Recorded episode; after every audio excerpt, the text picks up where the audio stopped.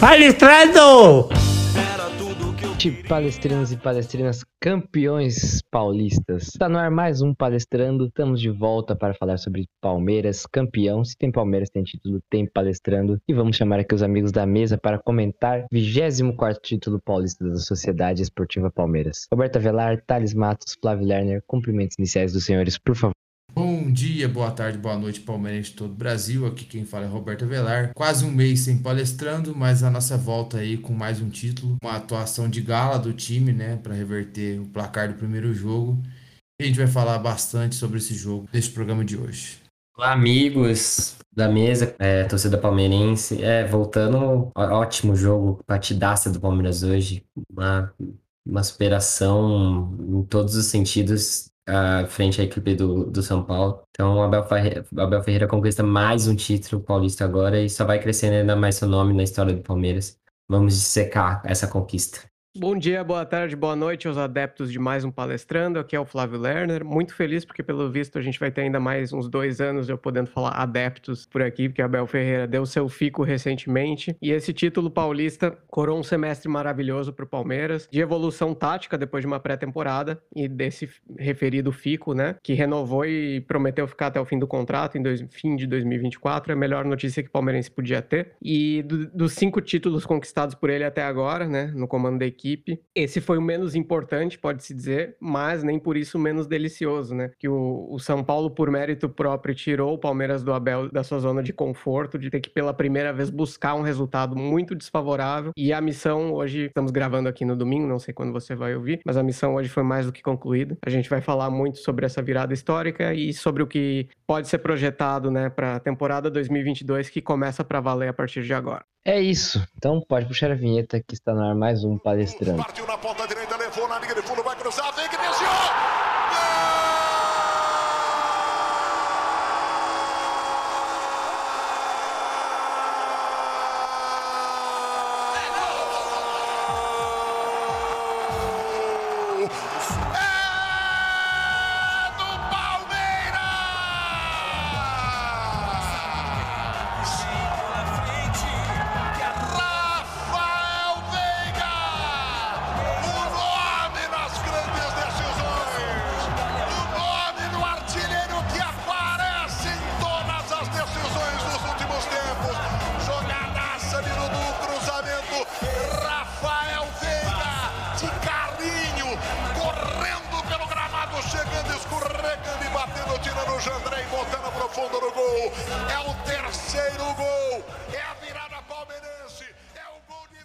Palmeiras recebeu o São Paulo no Allianz Parque após tomar um 3 a 1 no Morumbi no jogo de ida. Palmeiras que tinha chegado até invicto até a final, perdeu o primeiro jogo no campeonato logo na final por 3 a 1 no jogo de ida. Recebeu o São Paulo no Allianz Parque com uma difícil missão de reverter dois gols de vantagem. Virou o segundo tempo, virou o primeiro tempo com 2 a 0 a favor. No segundo tempo, ampliou a vantagem para 4 a 0 reverteu a vantagem, fez uma goleada. E um Palmeiras que foi dominante do começo ao fim. No primeiro tempo, o Palmeiras finalizou 15 vezes a gol. Impressionante. Acho que é um dos melhores jogos da era Abel Ferreira. É difícil falar um dos melhores, porque tem muitos, né? Mas em, acho que em finais foi a melhor final da Abel Ferreira. O São Paulo não acertou um chute a gol. E com o resultado de 4 a 0 o Palmeiras levou a taça do vigésimo, levou a taça do Campeonato Paulista, seu 24 título na história. E, curiosamente, né, em 1942 o Palmeiras, quando muda de Palestra Itália para Palmeiras, foi em cima do São Paulo. 80 anos depois, o Palmeiras repete o feito e é campeão paulista em cima do São Paulo. Roberto Vilar, suas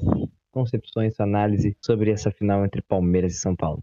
Então, Wesley, eu acho que o, creio eu que o Palmeiras hoje conseguiu é, é, colocar seu futebol em prática novamente, né? O que, o que não havia conseguido na quarta-feira. É, o futebol dos bons jogos dentro desse Campeonato Paulista, que chegava muito no último terço, que gerava muita jogada, mas com a dificuldade de finalização. Hoje a bola entrou mais vezes do que a gente está acostumado a ver. O Palmeiras gera, tem gerado muitas jogadas, né? Tem tem conseguido criar bastante, principalmente porque é um time que pressiona muito.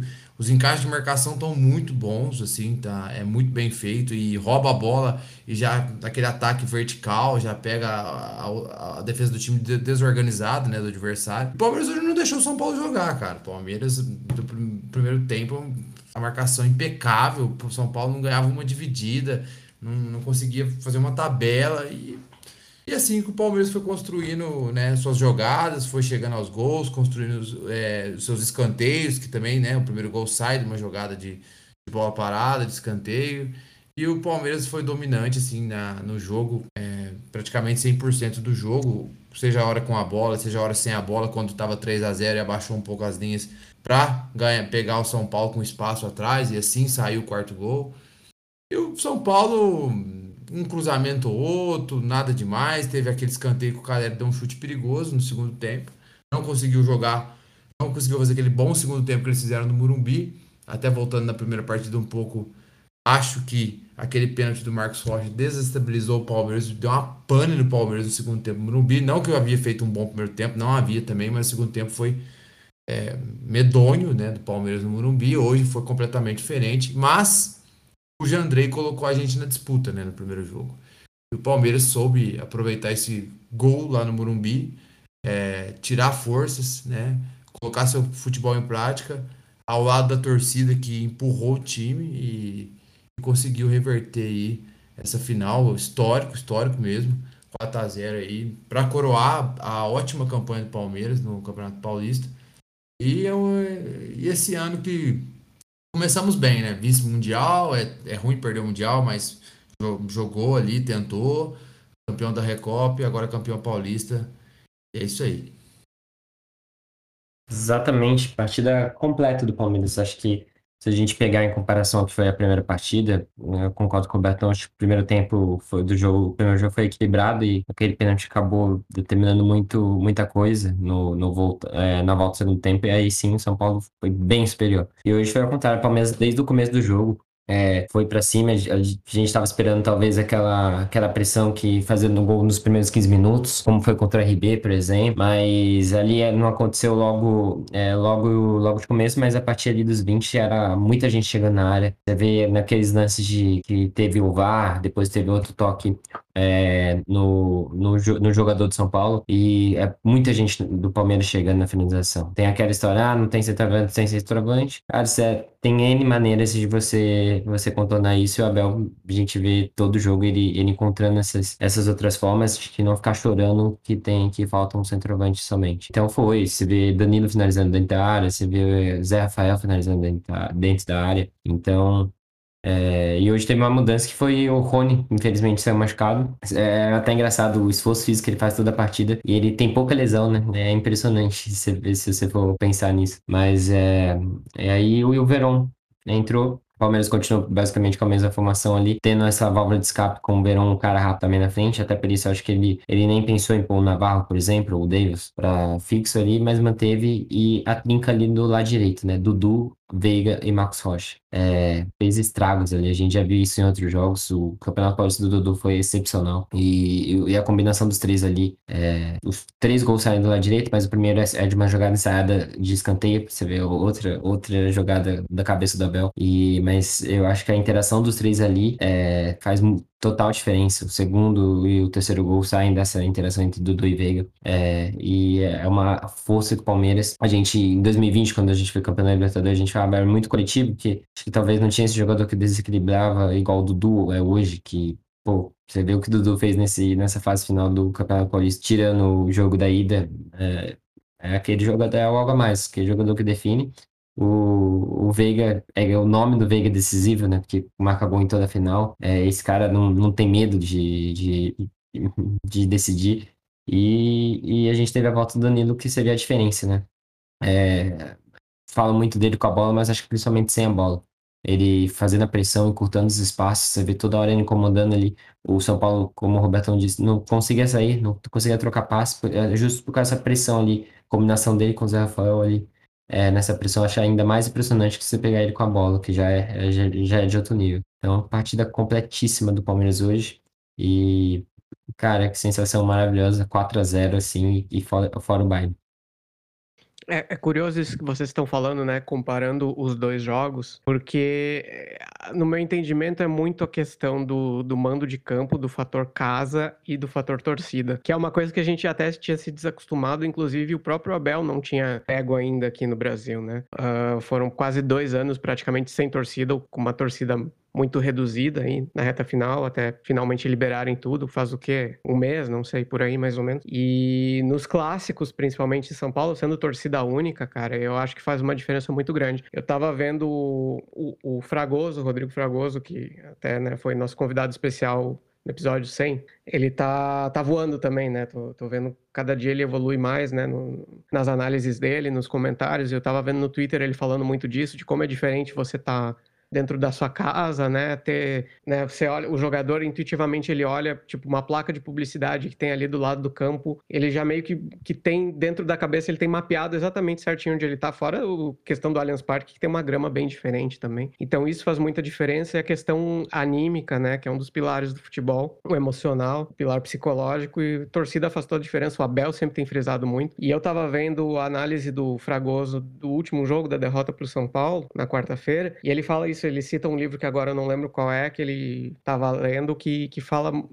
do, dos conceitos de que, que, existem jogadores na questão mental que são top-down ou bottom-up. Eu achei isso muito interessante, que top-down é assim, cabeça para baixo, né? Da cabeça para baixo. Ou seja, o jogador que ele não vai oscilar muito em relação ao contexto que ele tá. Se ele, se ele tá com a torcida desfavorável, se ele tá com a torcida favorável, ele vai manter uma regularidade. E o jogador bottom-up é o contrário, né? Que é, é de baixo para cima. O, o, o externo que influencia ele, o, ambiente onde ele tá vai, vai fazer ele, que é o normal, né? Eu acho que é o normal do ser humano, basicamente, você ser muito influenciado pelo que tá no seu ambiente. E o que 65 mil pessoas no Morumbi contra é ainda aquele pênalti que muito discutível, mas quase unânime, né? Teve alguns comentaristas de arbitragem que falaram que não foi. No finzinho do primeiro tempo que estava equilibrado. Eu acho que aquilo foi crucial, assim, essa combinação de fatores para que o Palmeiras jogasse tão mal quanto jogou. E, claro, muito mérito do São Paulo que aproveitou isso. Aí pegou o, o bottom up a seu favor também, o Palmeiras bottom up contra, São Paulo bottom up a seu favor. E todo o time foi muito bem contra o Palmeiras e o Palmeiras fez o seu pior jogo na temporada. Mas de qualquer forma, Morumbi e Rogério Ceni sempre foram difíceis, né, pro Palmeiras. Foi, eu acho que esse foi o primeiro jogo assim que eu vejo do Abel contra o Rogério Ceni em todos esses duelos que ele fez. Ele engoliu o Rogério Ceni, ele esmagou o Rogério Ceni. Claro que não é só os dois, mas enfim, foi o primeiro duelo, não sei,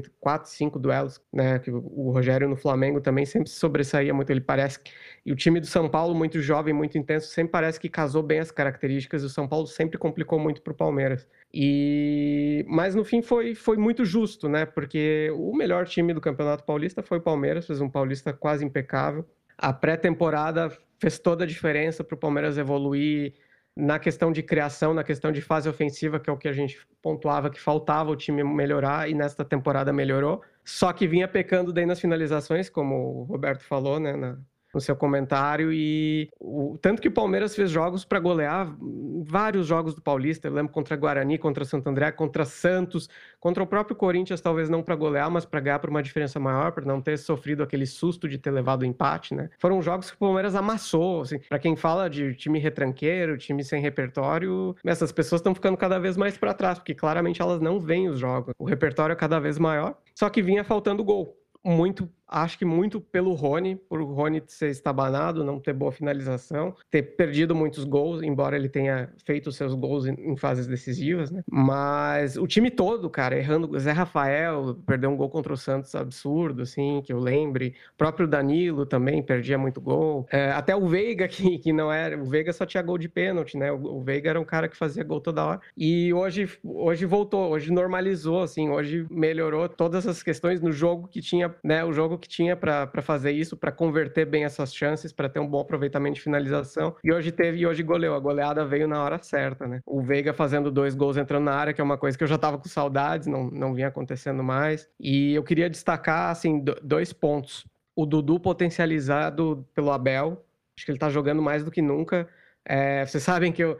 É, vocês sempre pegam no meu pé que eu tenho algumas críticas em relação ao Dudu, né? Que eu, me incomodo muito com alguns erros dele, mas ele fixo pela direita, desde que ele começou a jogar lá. Esses erros não estão aparecendo e tá potencializando, claro, tirando o jogo contra o São Paulo no Morumbi, que ele e o time todo foram muito abaixo. Mas é, hoje a gente destaca quem no time? Até, até 2022 a gente destacava Gomes, Everton, Marcos Rocha, né? O setor defensivo que era o mais forte. Agora a gente tem quem para destacar? Destacar Danilo, Dudu e Veiga. Acho que são os três grandes nomes dessa, dessa conquista, desse primeiro semestre, né? Palmeiras jogando muito bem ali. E o outro ponto que eu queria destacar é Verón e Jorge. Eu acho que eles tecnicamente são bem melhores que os titulares. Os titulares são titulares, né? Conquistaram no campo, mas tem problemas na parte técnica de refinamento, na parte. No caso, estou falando de Piqueires e Rony, né? Só para deixar claro. E eu acho que o Verón e Jorge, hoje, eles mostraram que realmente eles podem ser uma opção e podem até ganhar a vaga de titular daqui para frente. Eu concordo com o que nossos membros do palestrando disseram. É, ressaltar a grande partida, o grande repertório de Abel Ferreira. Não tem mais muito o que falar sobre o time e não tem mais muito. Não temos o que duvidar. Hoje foi um, a primeira vez que o Abel saiu atrás no mata-mata e reverteu de maneira histórica, absurda. É, é um time que. É um título que do, do calendário talvez seja o menos relevante, mas o contexto de ser contra um rival torna relevante, porque você perdeu. Ano passado a gente sabe que perdemos para São Paulo, foi um período de crise, né? uma, uma oscilação ali. Você vencer o rival e levantar uma taça, você tem um, caminho mais tranquilo. E do jeito que foi para o Palmeiras, é um mental muito forte, né? Então, a gente tem que agradecer até por ter o Abel Ferreira, por ele ter renovado. Nós vamos falar agora um pouquinho no segundo bloco sobre as perspectivas do que podemos ter no ano. E eu acho que hoje, hoje foi um jogo muito importante. Hoje foi um jogo muito importante para esse aspecto psicológico, para esse aspecto moral. O Palmeiras ganhou força e mostrou que o seu elenco tem todos os repertórios possíveis na mão para todas as situações de jogo. Então, acho que o Palmeiras entra muito forte, entra como um dos favoritos. Tem um time muito forte, o elenco talvez precise algumas alguma uma outra lacuna ali você pode melhorar na hora que falta, você pode dar um salto, mas é muito confiante, muito consciente do que está fazendo. Realmente, o primeiro jogo, acho que a questão da, da arbitragem influenciou bastante, mas hoje o time 100% concentrado acabou passando o carro no São Paulo e fazendo um dos grandes jogos do Palmeiras na história do, eu digo, e assim, do, eu sou nascido em 96, eu acho que eu nunca vi um, uma, uma remontada, né? Uma remontada, uma virada tão grande assim no Campeonato Paulista. E até os próprios comentaristas aqui, o pessoal da imprensa, dizendo que foi realmente uma das maiores finais da história do Campeonato Paulista. E Abel Ferreira ali no comando do Palmeiras mais uma vez. Lembrando que o Abel Ferreira, desde 76, apenas o Luxemburgo havia conquistado paulistas no comando do Palmeiras. O Abel hoje quebrou essa escrita e tirou, colocou o nome dele na história do Palmeiras como campeão estadual, nacional e internacional certo? Vamos para o próximo bloco para falarmos sobre a perspectiva do Palmeiras no restante do ano.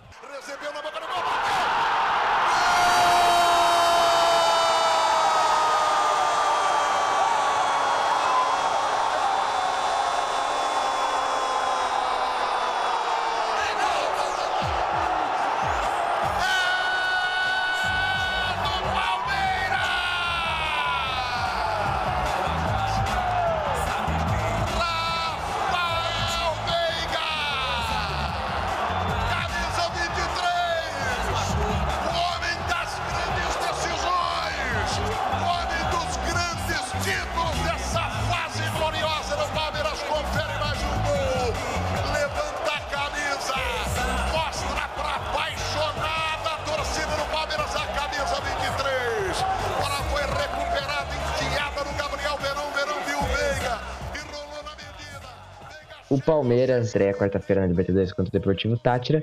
E queremos saber dos nossos amigos aqui da mesa o que esperar, né? Porque espera, estreia na Libertadores contra o Tátira na quarta e no domingo contra o Ceará no Campeonato Brasileiro. Então, qual seria o prognóstico aí? O que esperar do Palmeiras? Favorito nas duas competições? É, que aspira no Brasileiro, que aspira na Libertadores? Começar com o Robertão.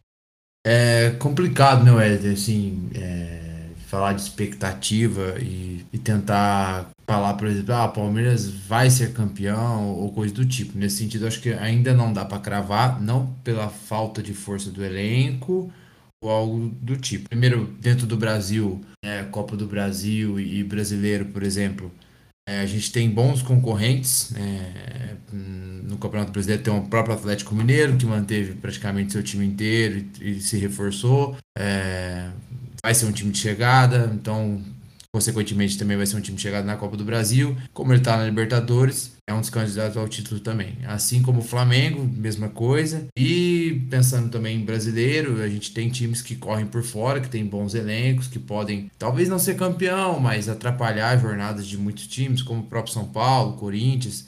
É, enfim, então, como o Abel disse na coletiva hoje, é um campeonato brasileiro é o campeonato mais equilibrado do mundo, né? Mais difícil de ganhar do mundo por esse nivelamento. Então, muita coisa pode acontecer, né? É, e o que, o, o, que me pega agora foi uma coisa que o Abel falou, e, e, talvez ele tenha razão nisso, é que o Palmeiras se preparou muito forte no começo do ano para o Mundial, né?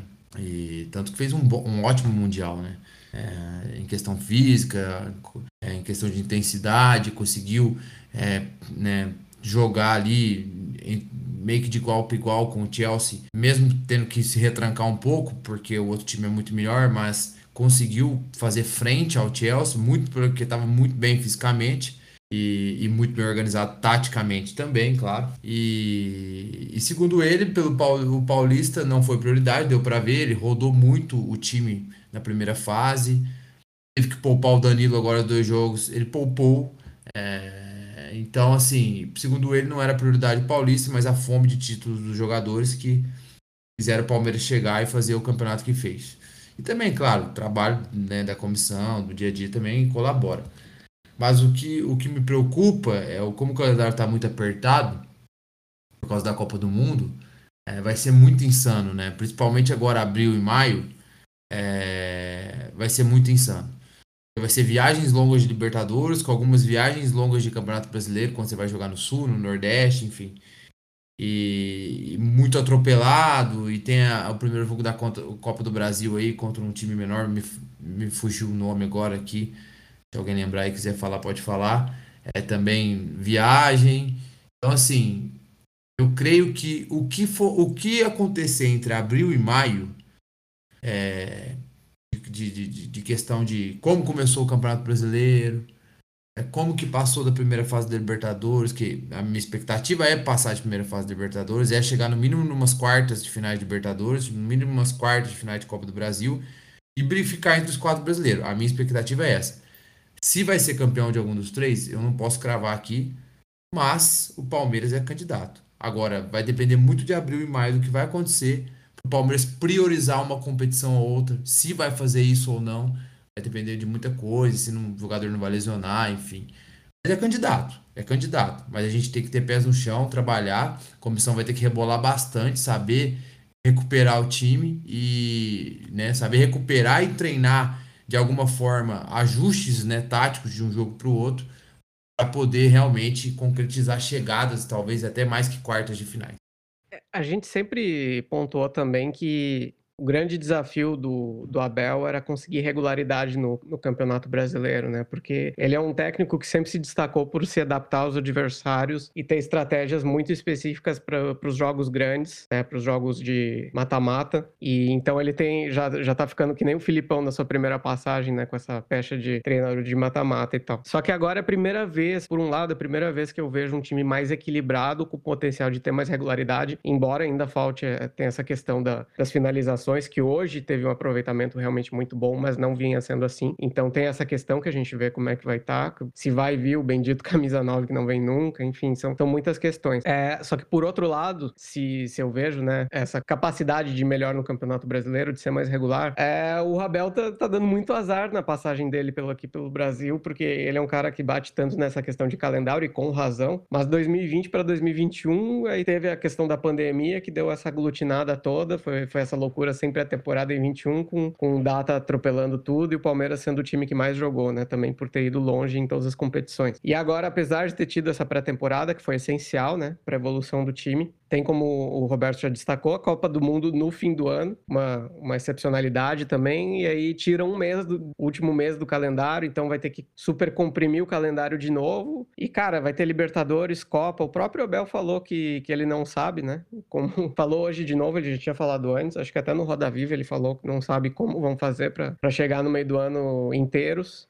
E, e tem a questão, ele falou hoje também do que, ah, meu, ah, não foi hoje. Ele falou numa outra coletiva que ano passado, no fim, que a males que vem pro bem, que perder a Copa do Brasil ali pro CRB foi bom, acabou sendo bom pro Palmeiras, porque deu, né, pro time respirar um pouco, ter um pouquinho, uma, ter um pouquinho de brecha para conseguir lá ganhar a Libertadores. É claro que a gente não quer que o Palmeiras seja eliminado, né, precocemente em nada, mas, cara, é realmente é uma equação muito difícil, porque se você tiver bem em todas as competições, uma hora você pode acabar perdendo tudo. Então eu estou muito curioso para ver como vão reagir para isso. Eu acho que uma questão importante que pode ser feita pela diretoria é reforçar o elenco, porque a gente tem visto, né, não sei se vocês concordam comigo, mas eu tô achando, eu tô achando que o banco do Palmeiras está mais fraco. E por que isso está acontecendo?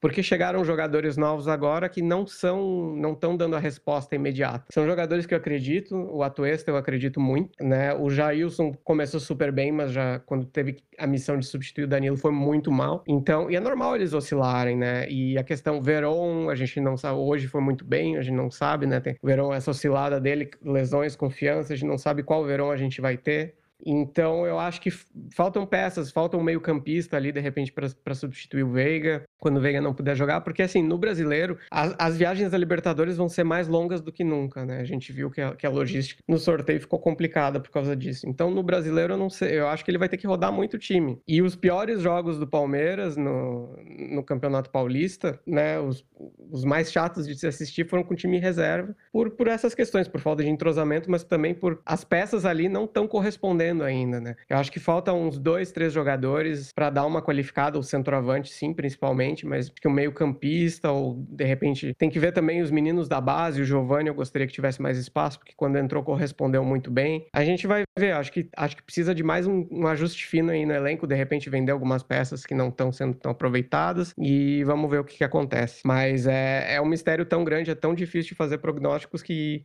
o próprio Abel admite que ele não sabe, né, como que o time vai chegar no meio do ano. Vamos ver.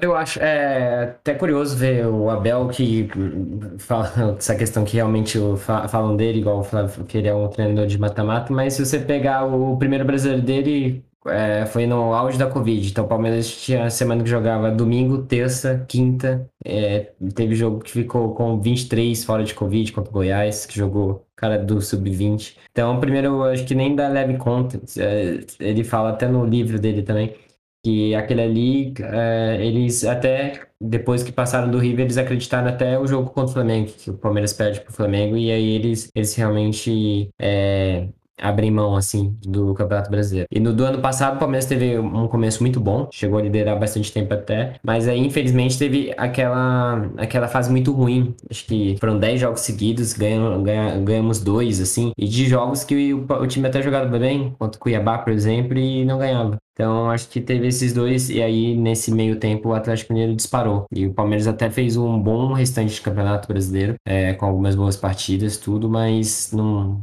o Atlético já tinha disparado muito na frente. Então, acho que ele, ele teve esses percalços Além, é lógico que quando se afunilou ali na Libertadores, ele, ele focou no mata-mata. É, no primeiro ano Libertadores, Copa Brasil, e ano passado de novo na Libertadores. Então tem esse aspecto ainda que a gente não viu é, ele sempre ter esse essa asterisco em relação ao brasileiro. E sobre o time, eu tô muito curioso para ver a janela do meio do ano, que acredito que talvez o Danilo, que é o principal nome falado, né? A gente não sabe realmente. É, já falam que Juventus, Milan tem interesse nele nele. Então ele é um cara especial, a gente vê aqui todo, todo jogo, o cara que faz a diferença. E a gente sabe que vai vir, vai vir um assédio, com certeza. Agora é saber que o Palmeiras se vai precisar vender. Eu, por isso eu até falo que a venda do PK foi importante para o Palmeiras ter mais resguardo em poder decidir com calma o que fazer com o Danilo, não ficar refém, como a gente vê o Fluminense ser, que qualquer proposta é independente do valor ali, o Fluminense é obrigado a vender pela situação. Então essa venda do PK, além de um jogador que não estava jogando, é, pelo bom valor que ajuda o Palmeiras nessa saúde, saúde financeira. E aí já sobre o time, eu acho que, como os amigos disseram, o Palmeiras está na melhor fase com o Abel Ferreira. O time está incorporando bastante.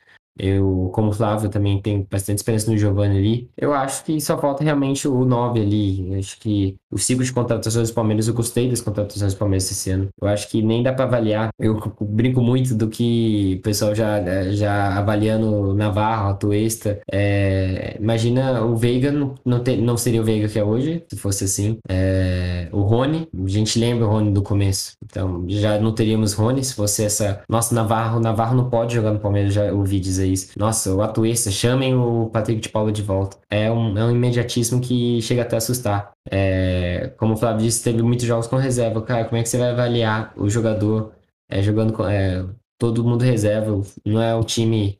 É, reserva seja não é o time principal, não é o time com os mecanismos do principal. não tem essa, tem essa falta de entrosamento.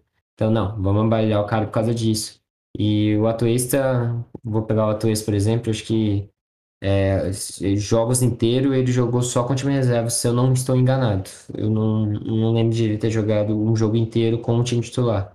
É, com o titular, se eu não me engano, ele só ele só entrou só entrou no segundo tempo. Então é uma coisa, ele tem ele eu, eu acredito que ele tem nível e ele é, ele é um cara que traz um tipo diferente ao Palmeiras, que por exemplo, você vê o Zé Rafael, um cara mais de condução, mais de é, ali do aspecto de pressionar tudo ali. O Atuesta é um cara que tem um passo mais diferente. É, a gente, como a gente sabe, são 38 rodadas do Campeonato Brasileiro, então vai ter rodadas que o Palmeiras pegar um time em casa, um time da zona de rebaixamento em casa, que vai vir totalmente retrancado. O Atuesta é uma boa alternativa até para começar o jogo, que vai ser aquele jogo que vai precisar de um passo mais diferente, assim. E eu acho que na frente, tirando o centroavante, o Palmeiras não tem outra necessidade, não vê essa necessidade do meio também, não. Até porque é, ali com os pontas, com o Veron, Giovanni, Wesley, você tem muita opção de variação. Então, ah, vou jogar com os dois pontos, eu posso poupar o Veiga e jogar o Scarpa no meio, que é até a posição que o Scarpa diz que é, diz preferir também. Então, eu acho que isso te dá uma mobilidade muito grande.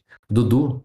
Dudu joga na direita, a gente, mas também joga pelo meio. Então esses três caras ali, ele tem uma, eles conseguem ter essa essa essa polivalência, digamos assim. O Veiga, a gente já viu esse ano o Veiga jogar de falso 9. Então, acho que o Abel conseguiu encontrar maneiras de é, ter essas alternativas, mudando as peças ali da frente. A gente já viu com o Wesley começando, é, Veron começando também. Vai ter o Navarro, acho que o Navarro, é, para mim, eu tenho para mim que o Navarro ele já tá jogando bem, mas falta realmente tirar o peso do primeiro gol. E vai, vai começar os jogos no Brasileiro também, vai ser importante. Copa do Brasil, essas primeiras fases. Então é um, é um ano difícil. Eu acho impossível o Palmeiras ganhar os três campeonatos, já sendo bem realista. É, mas digamos que o começo vai ser, ah, vamos ver o que vai dar. Eu, eu particularmente preferia um foco no brasileiro, mas o, o Paulo Abel a gente já conhece é, o conhecimento dele, ele sabe gerir o grupo ele tem esse, além do aspecto tático, esse aspecto mental dele é muito importante de mobilização.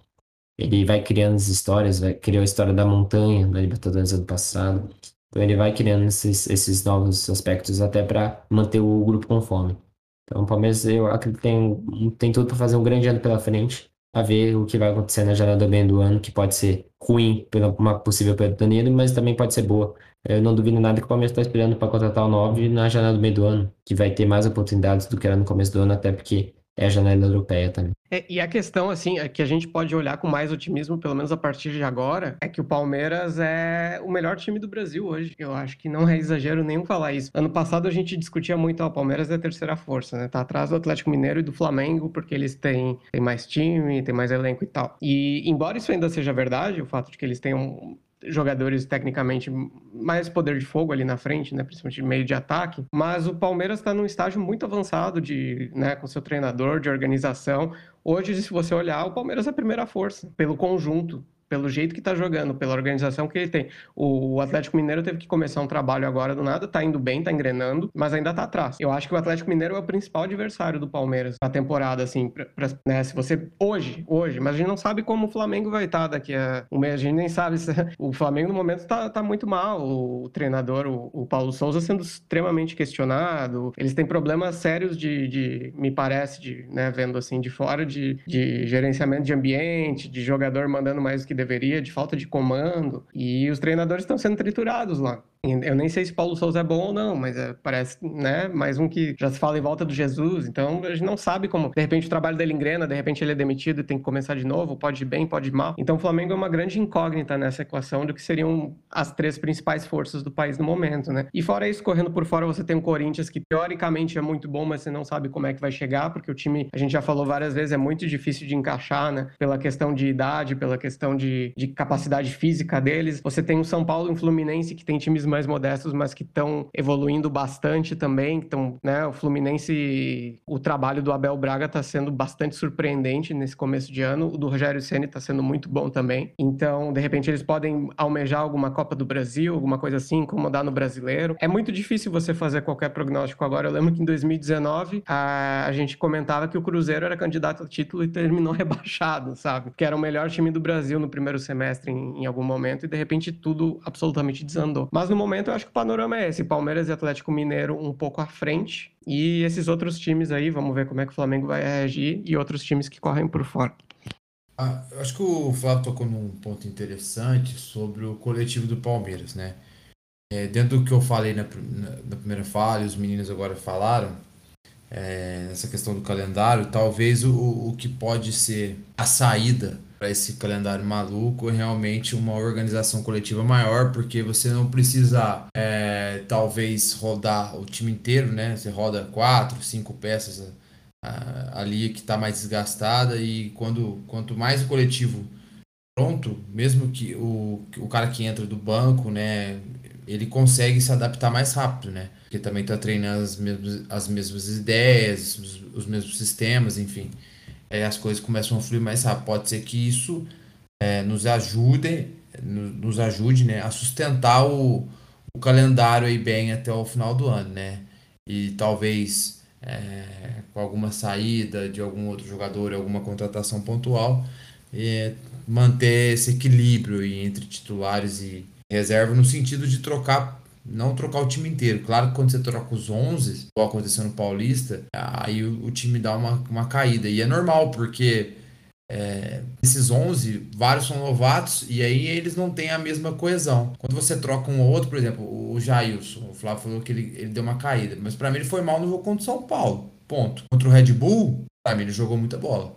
E, então, assim, é, para mim o jogo de São Paulo no Burumbi é um fator isolado. E o Atuesta, para mim, está em adaptação. Igual o Thales falou, é um jogador que característica do Zé Rafael, né? Como ele falou, o Zé Rafael é um cara de confronto adora confrontar, adora arrastar. Já o Atuesta é um cara de cadenciar, de achar passe vertical, é um pouco diferente é, o jogo. Então é questão dele se adaptar um pouquinho mais e torcer pro Navarro fazer o primeiro gol dele logo, torcer pro Luan voltar de lesão porque é um baita zagueiro, aí temos o Murilo, temos o Gomes, o Kusevich que evoluiu muito. E nas laterais, eu, eu gosto dos nossos laterais, é, principalmente do Marcos Rocha, né? Para mim, os quatro é o mais top, assim, mas eu acho que tá bem servido também na esquerda com um bom titular e um bom reserva.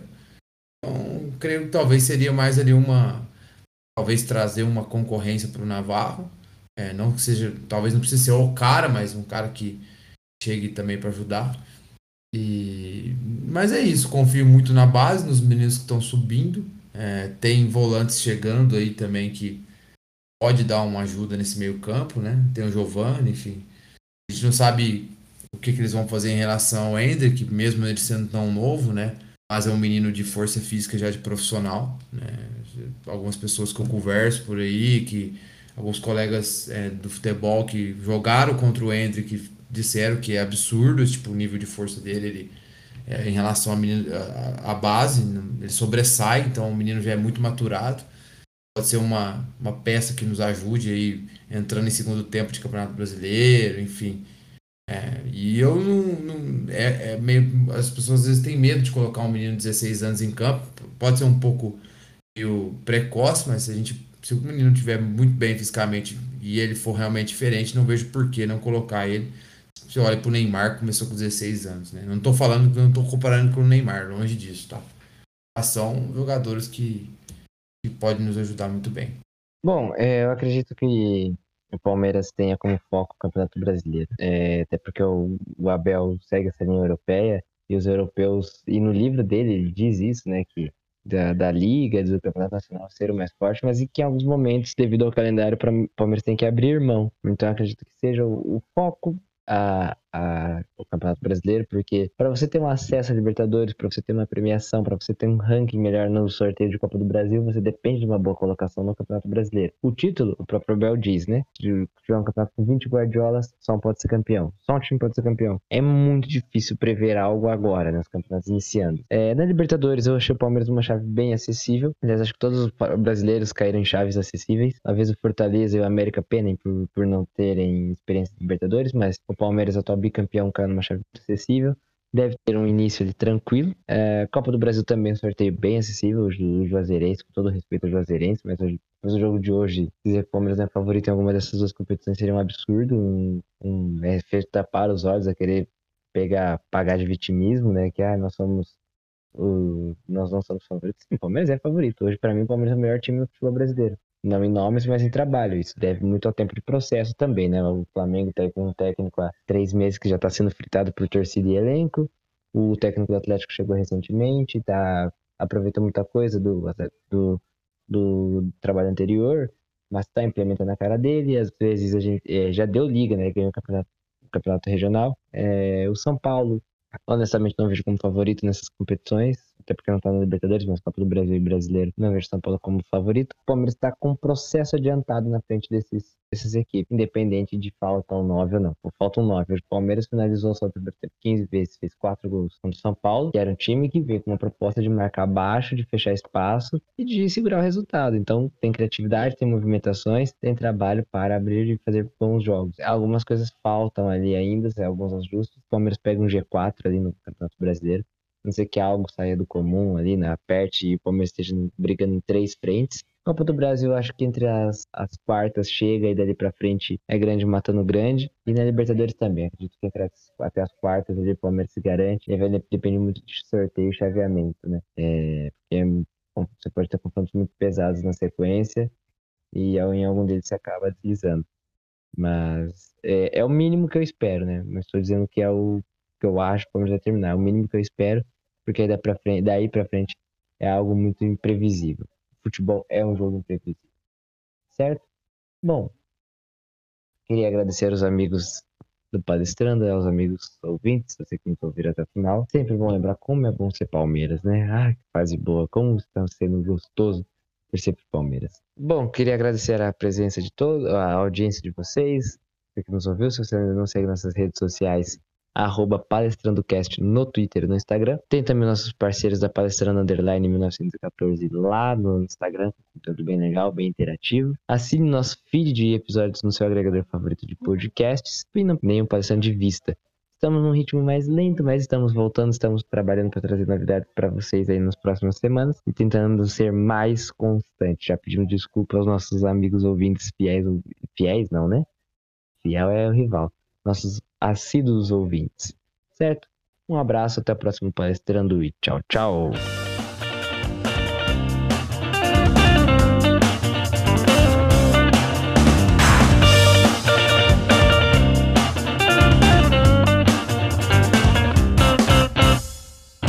Era tudo que eu queria, só alegria é dia de futebol.